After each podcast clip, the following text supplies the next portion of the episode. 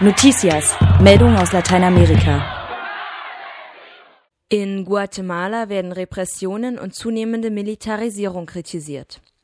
Nach Angaben von Amerika21.de werfen Kritiker der guatemaltekischen Regierung zunehmende Repression und die Militarisierung der Sicherheitskräfte vor.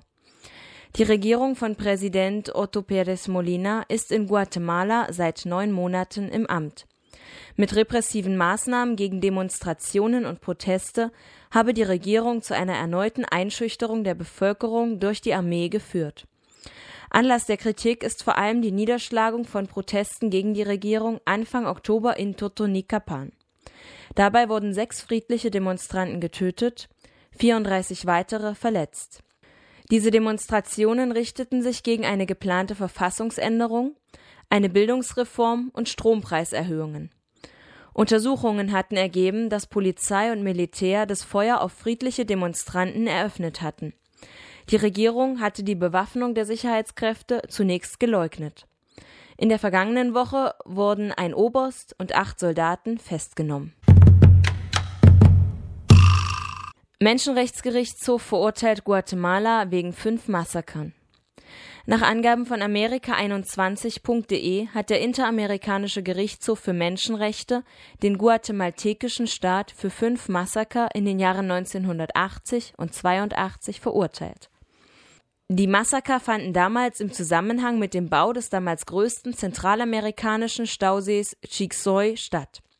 Das Megaprojekt entstand mit der finanziellen Beteiligung von Weltbank, IWF und verschiedenen internationalen Banken.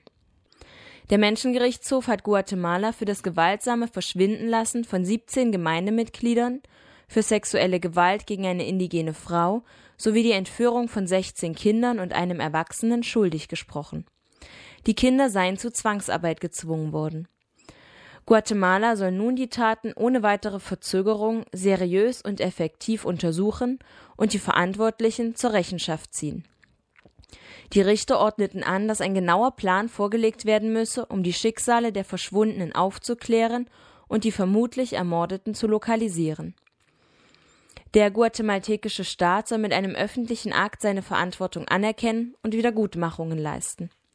Das Urteil des Menschenrechtsgerichtshofes wurde bereits am 4. September gefällt, jedoch erst jetzt veröffentlicht.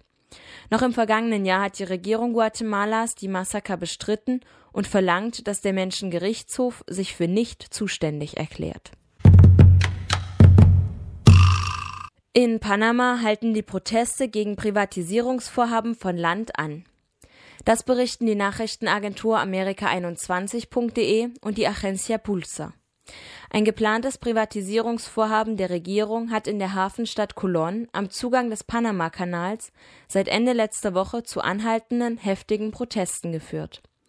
Drei Menschen sind dabei schon ums Leben gekommen, darunter ein neunjähriges Kind. Mehrere Dutzend wurden verletzt, 35 Studenten wurden verhaftet. Am vergangenen Freitag hatte Präsident Riccardo Martinelli ein Gesetz veröffentlicht, das die staatseigenen Freihandelszonen vor Colón privatisiert. Direkt nach der Bekanntgabe des Gesetzes hatten sich in Colón Streikposten gebildet. Als die Polizei versuchte, die Demonstrationen aufzulösen, war es zu gewaltsamen Ausschreitungen gekommen. Es wurden daraufhin der Ausnahmezustand und eine Ausgangssperre verhängt.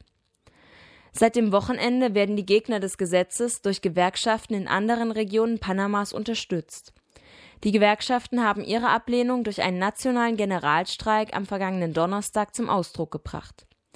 Im Verlauf der Woche haben sich die Proteste bis nach Panama-Stadt ausgebreitet.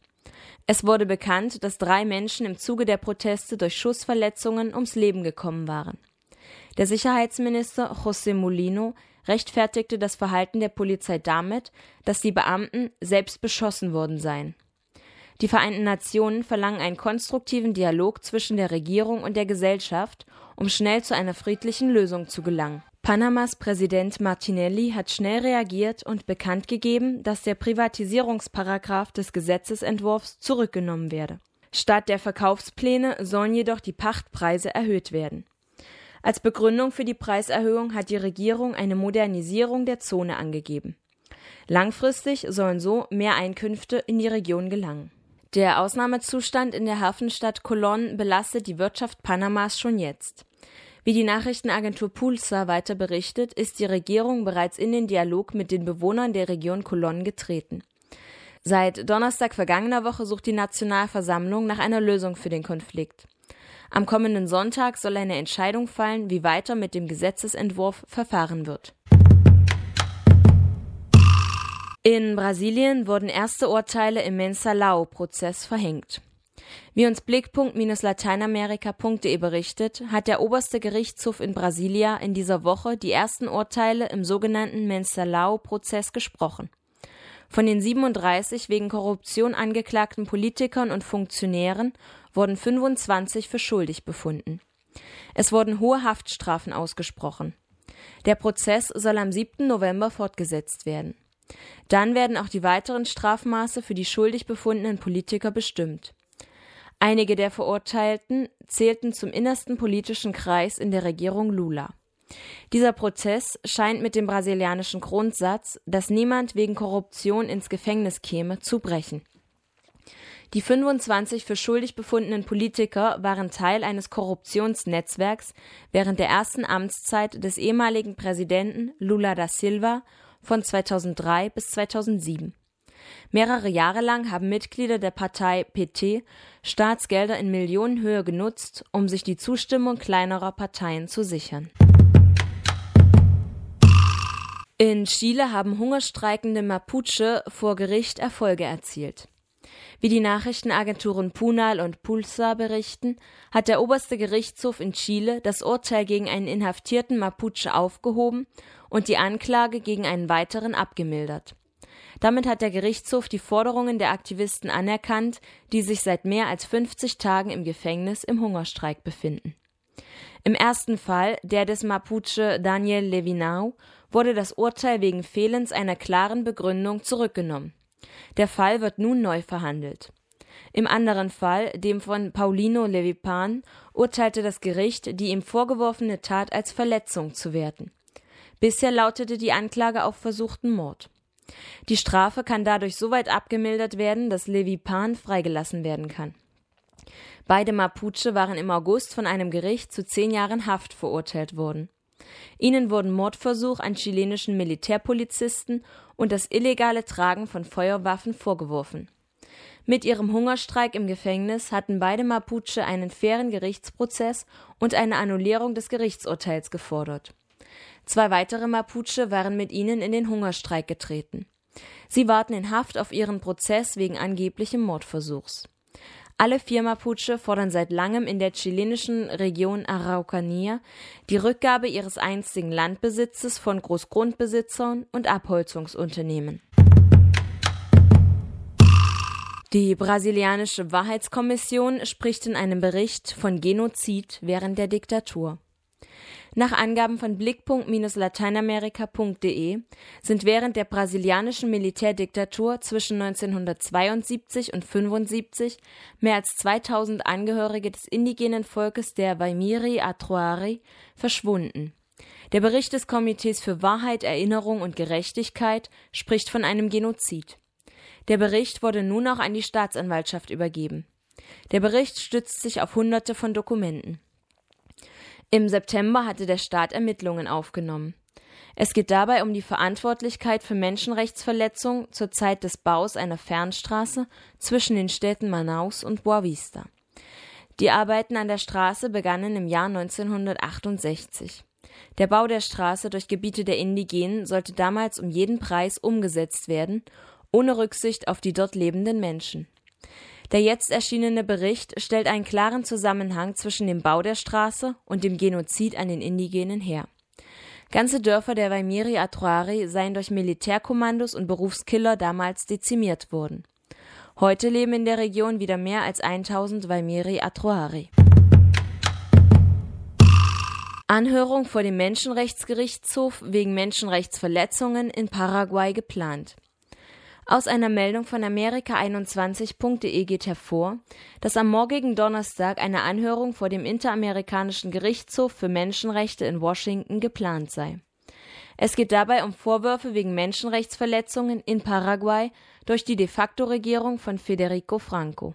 Die Hauptvorwürfe basieren auf Klagen der Bevölkerung über Misshandlungen, Missachtung des Rechts auf Leben, ungerechtfertigte Entlassungen aus politischen Gründen und Verletzungen des Rechts auf Gesundheit und Bildung.